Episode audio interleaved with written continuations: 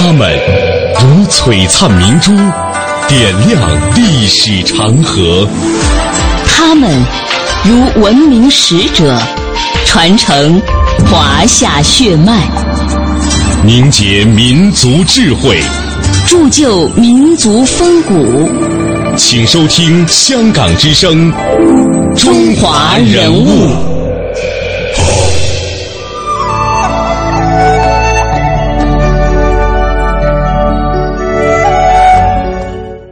中华人物启迪智慧人生，各位好，我是郑博。大家好，我是君阳，欢迎各位锁定中央人民广播电台香港之声数码广播三十二台的《中华人物》。在今天的节目当中呢，我们将和大家继续走进音乐大家系列，一同认识的音乐大家是王洛宾。首先，通过一个短片，我们想了解他。在那遥远的地方，有一行。人们都说。丝绸之路是骆驼队踩出来的。如果你爱音乐，就会发现它是用美丽的民歌铺成的。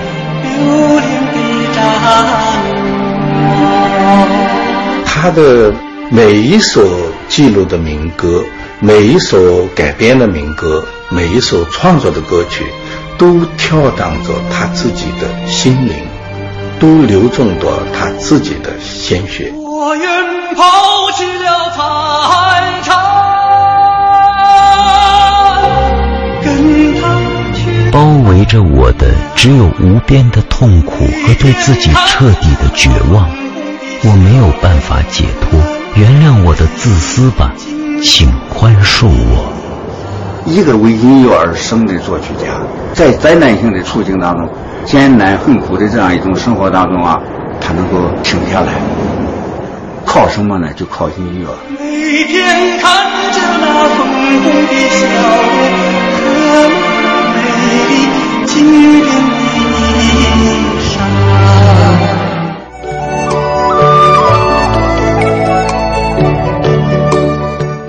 在人生最逼仄处，竟是这远处飘来的熟悉的旋律撑住了生命的脆弱。可以说，音乐引导了他，也拯救了他。他站立在生命的彼岸。一生都在挖掘、整理、传播民歌民谣，使中国西北沉淀了千年的音乐成为人类的财富。他就是中国二十世纪最负盛名的民族音乐家之一王洛宾。在一九三四年，王洛宾从北京师范大学音乐系毕业，到中学去当音乐教师。自十八岁考入北师大的音乐系，他接受了四年欧美音乐教育。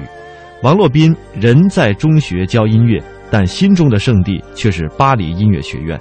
因为他喜欢西洋音乐，他抒情优美，而那个时候的中国呢，甚至还没有现代音乐。他非常渴望去那儿留学，但就在这个时候，他的母亲去世了，抗日战争全面爆发，家国突变，使王洛宾和理想失之交臂了。当抗日战争的烽火之中，王洛宾就跟随着西北战地服务团来到中国的西北，他组建了青海儿童抗战剧团，后来他又到青海西宁做了中学音乐教员。那个时候，回族的民歌《花儿》使王洛宾顿悟到了最美的音乐其实是在西北，而非在巴黎。那么接下来发生了什么呢？接下来我们通过大师栏目当中的讲述，一同回到王洛宾的那段岁月里。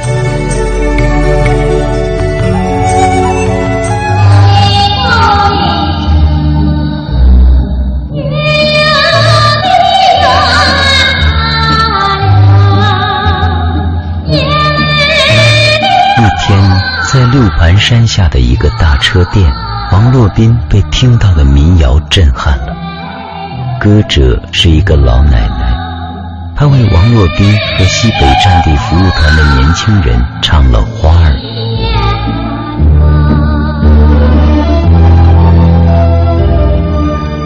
王洛宾突然明白，最美的旋律、最美的诗就在西部，就在自己的国土上。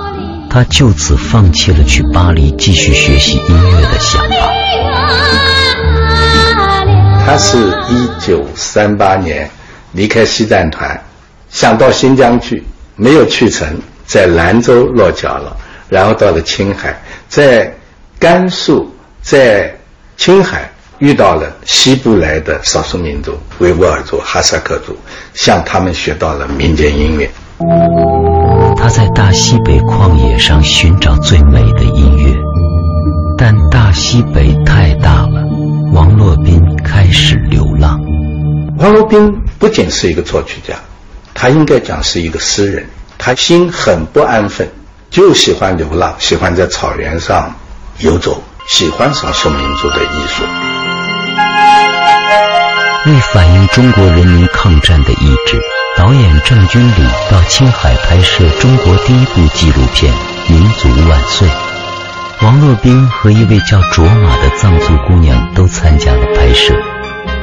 有一天。藏族姑娘卓玛的马鞭调皮的轻轻地落在了她的背上，王洛宾回头看去，竟诞生了不朽名篇，在那遥远的地方，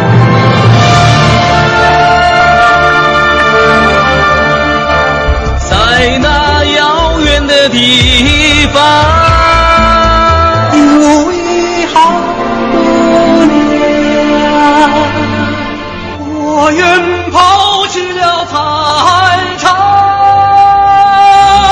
有意思的是，抗战全面爆发后，王洛宾写了许多的抗战歌曲，如《洗衣歌》《抗战进行曲》《老乡上战场》。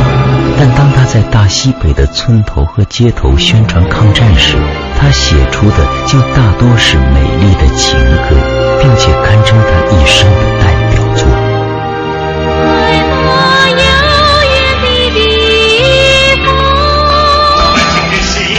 这是王洛宾整理和编曲的第一首维吾尔族民歌，也是第一首流传广泛的用汉语配译的维族民歌。这首歌也诞生在抗战的最艰苦岁月里。一九三九年的一天，一支运送苏联援助中国抗战物资的车队路经兰州，在慰劳司机的联欢会上。一维吾尔族司机用维语唱新疆民歌表示答谢，虽寥寥几句，但特殊的曲调和韵律吸引了王洛宾。王洛宾请教他歌词是什么呀？他就说啊，眼睛大大的姑娘美美的哈，石头圆圆的。他连夜填词改曲，数以其稿，名曲打板城的姑娘就这样诞生了。你要是嫁人，不要嫁给别人，一定要嫁给我。王洛宾创作了许多作品，这看似简单，但每一次都是心灵的触动，情感的迸发，融入着生命的独特感受。王洛宾的歌曲创作注重的是一种传播，他想体会歌曲原生民族的审美意识，在此基础上。他非常严谨的考究这个传递的过程，就是从一个民族的民歌到更多的民族能接受。同时呢，他一定要有技术，技术也就是二次创作的技巧。人物穿越时空，人生启迪智慧，人文。润泽心灵，人性彰显力量。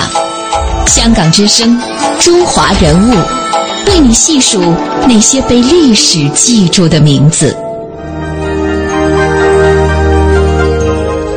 五四运动以来，新学兴盛，但是梁启超愤言：“举国无一人能谱新乐，实为社会之休也。”很多有识之士认识到，要想改造国民之品质，新音乐是精神教育之一要件。但是上个世纪二三十年代，也只有李叔同、李景辉等填词和创作的为数不多的现代乐歌。不仅音乐是处于旧时代，中国可供传唱的民歌是长期停滞在口头文学的阶段。五四之后才稍有变化。世上能够传唱的歌曲，总是文学和音乐的完美结合。王洛宾努力将词写得平实而优雅，简单而富有寓意。他说：“人民群众虽不都是诗人，但是群众都有诗的感受。编写民歌唱词，必须提高唱词的文学性。”正因为如此，王洛宾的词很美，就像他一生都在追求美的旋律一样。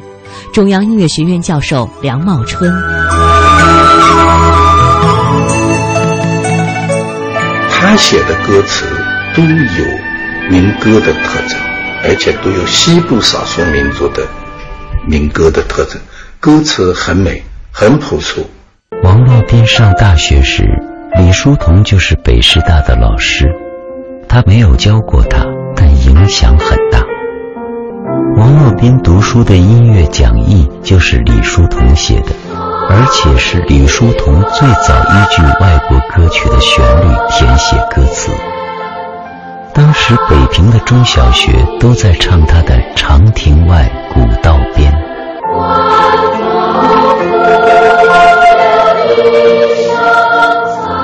这时候，王洛宾就发现，中国人唱的歌语言必须有汉语的特点，才能让普通老百姓接受。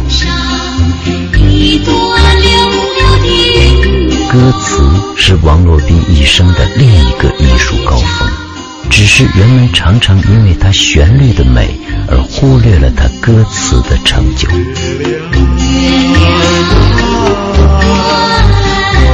他的歌为什么朗朗上口呢？他写出来这个旋律，完全按照那个歌词，按照歌词的这个呃，咱们歌词都是汉文的嘛。汉文的歌词，汉文汉语汉字本身有四声关系啊，有阴阳上去，是吧？平上去入，是吧？它有这个四声关系。他能够把汉族歌词的四声跟少数民族的音乐的音调结合的。天衣无缝，不是一般人能够做得到的。王洛宾做到了这一点，很棒的。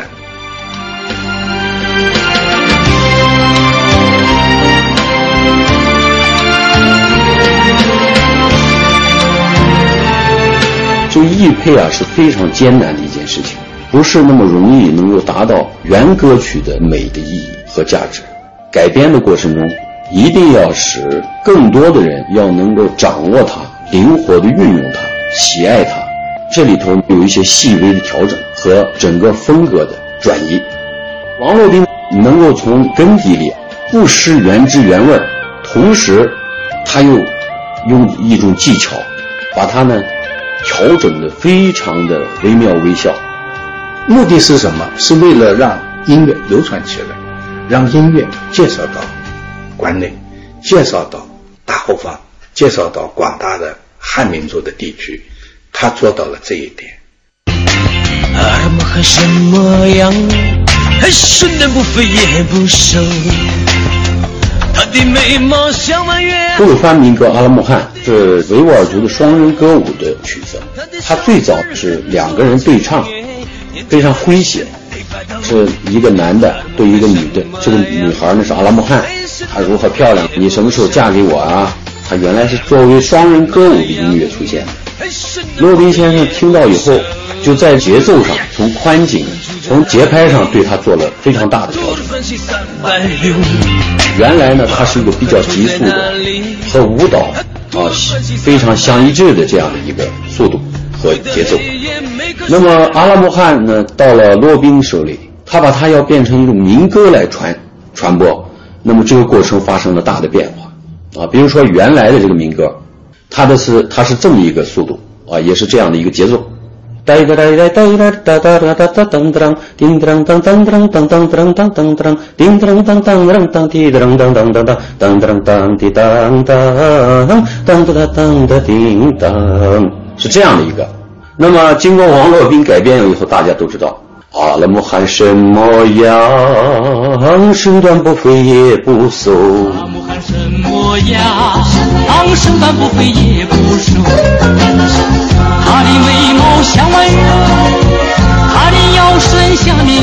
如果前面的歌舞曲，你想让它直接传递到汉民族或其他民族，这个可能性很小，因为其他民族没有这种舞蹈的这种这个结构，没有这种审美的过程。调整以后，使它的审美、整个的结构，包括从文化意义上的理解，传递的就越来越远，越来越远。今天，全世界的华人几乎都会唱阿拉木汗，而王洛宾这个向往着新疆却还没有走到新疆的艺术家，成了自中国盛唐以来让西部民歌走向全国、走向世界的第一人。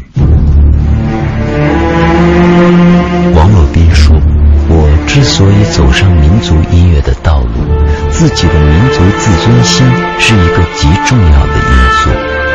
我多年走在荒漠边缘，我的体会是，越是荒凉寂寞的地方，人的想象力就越丰富。”他是在一九三八年、三九年就产生了一批的优秀的改编歌曲，这就是《大半城》啊。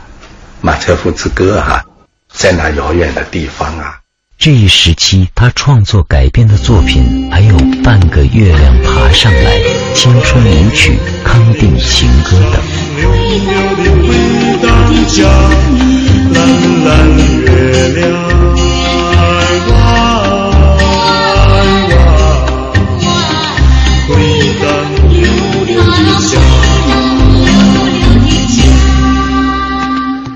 这个音乐它分三大块嘛，一个是民歌整理是吧？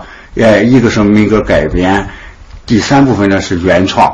呃，不管是改编民歌和整理民歌，或者是呃原创歌曲，它都是来自于民间的，都是从人民当中表达的人民的感情，反映着人民的情绪，体现了人民的愿望。所以他的歌呢，所以人性非常强。在中国人抗战的苦难岁月中。在中国最荒凉的旷野上，王洛宾用他的创作和改编张扬了人性中最柔美的那个世界。他也用情歌登上了自己创作生涯的第一个高峰。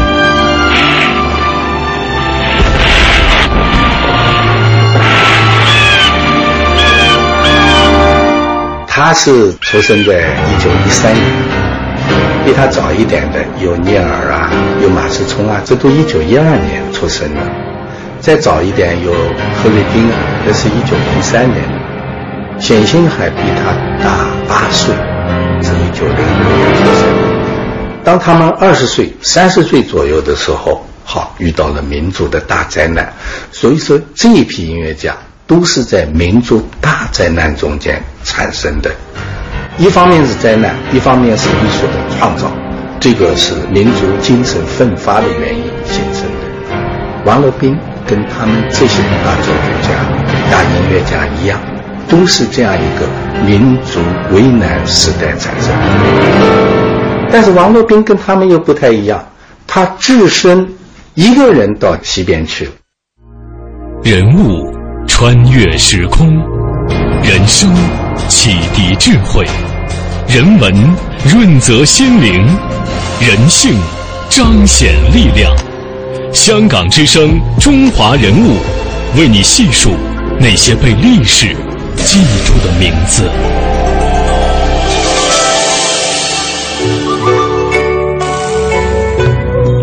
一九一三年十二月二十八日，王洛宾生于北平一户普通的手艺人家。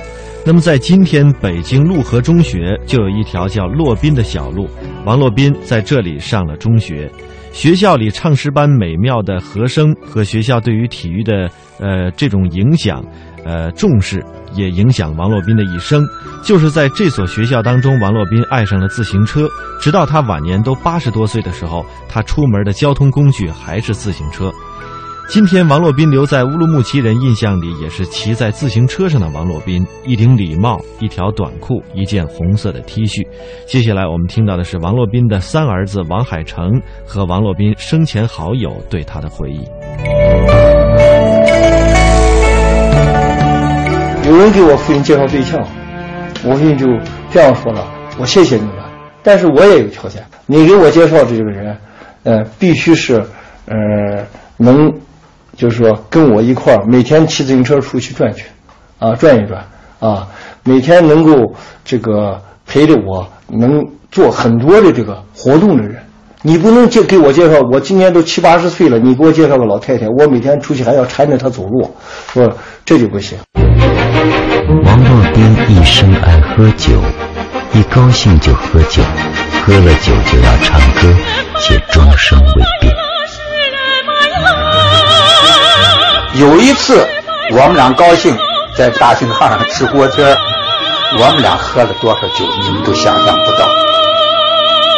大瓶的那个古城白酒，我们两个喝了七瓶，啊，喝了七瓶，然后潇潇洒洒的走回去。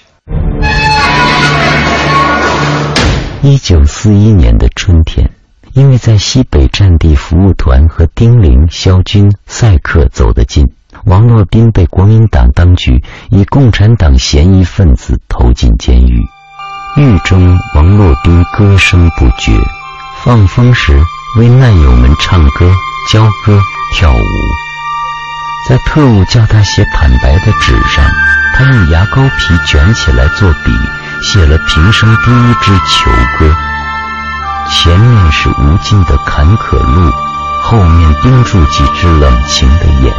饥饿的黄昏了，炊烟总是那么遥远。还是在狱中，王洛宾遇到一个两岁的小姑娘丽丽，她与父母一起已被囚禁一年多了。丽丽的父亲是一位共产党员，在狱中牺牲。丽丽问王洛宾：“世界上什么东西最好吃？”王洛宾答：“馒头、包子、苹果。”丽丽摇摇头。最后，小丽丽掏出几颗蚕豆，一个监狱看守送她的。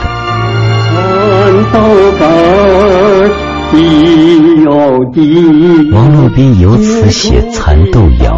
手稿的附记中，他写道：“一九四二年，在兰州狱中为两岁的丽丽而作。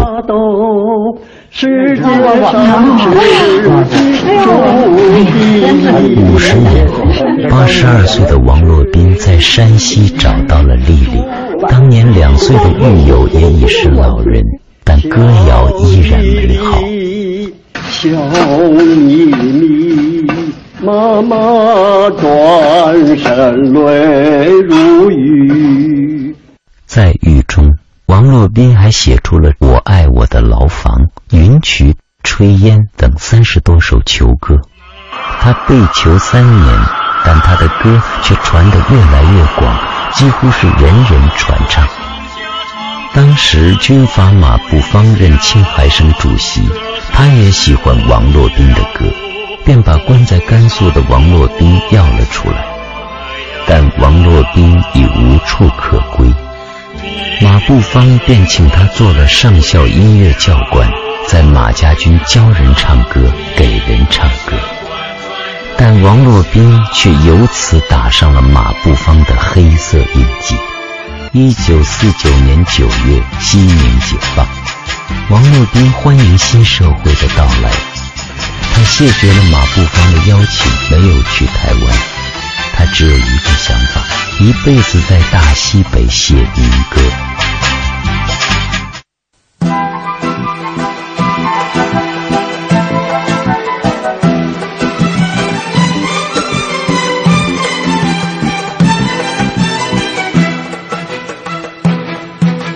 老板正着石头饮油瓶啊，西瓜汁大又甜。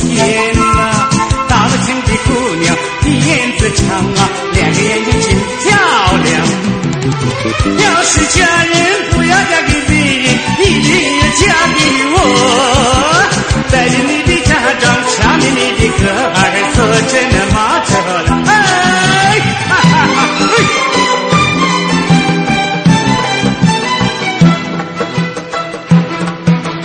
老板请你夜里还接活的，他如在他这呀人吧，看在了好子嘿，看在好命，看在了好命，也是可以我，眼里想啥意思个哦，要一人他是那不要一个。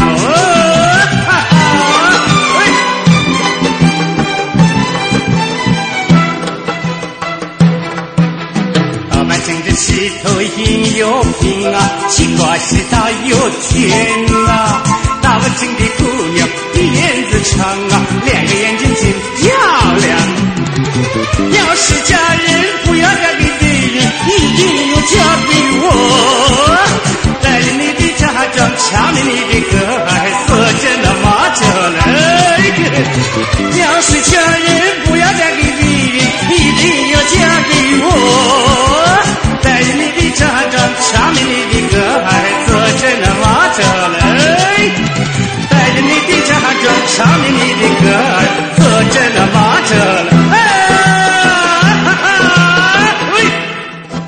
这首打板城的姑娘呢，最初是由南下北上啊，东来西去旅人口头所传播的，从兰州呢一直传向了全国。在这其中特别值得一提的是，王洛宾的北师大同班同学赵启海在王洛宾处获得了曲词之后，从兰州带到了战时陪读重庆，这一唱便轰动了山城。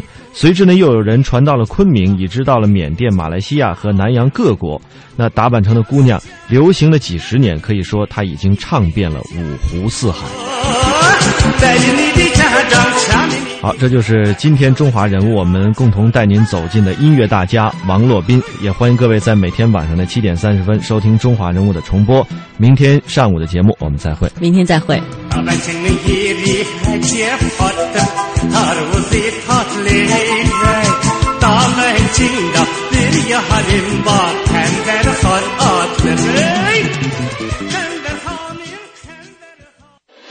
溯华夏五千年，英才辈出；激扬文字，书写风流；跌宕声韵，记录千秋；征战沙场，气吞山河。这里是香港之声，中华人物。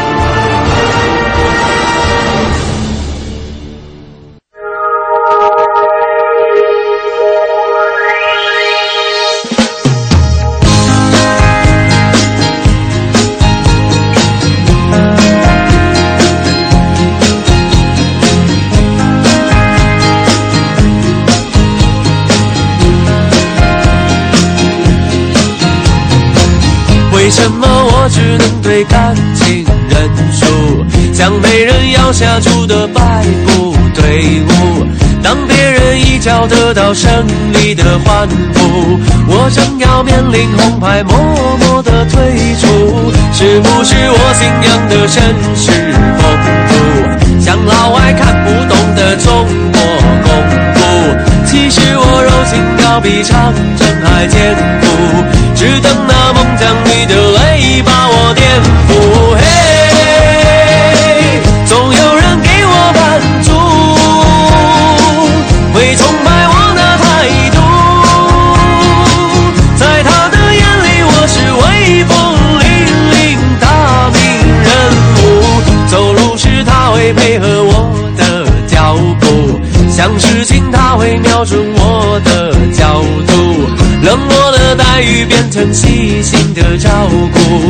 在他的世界我总算脱胎换骨。嘿，总有人给我满足。北京时间十点整。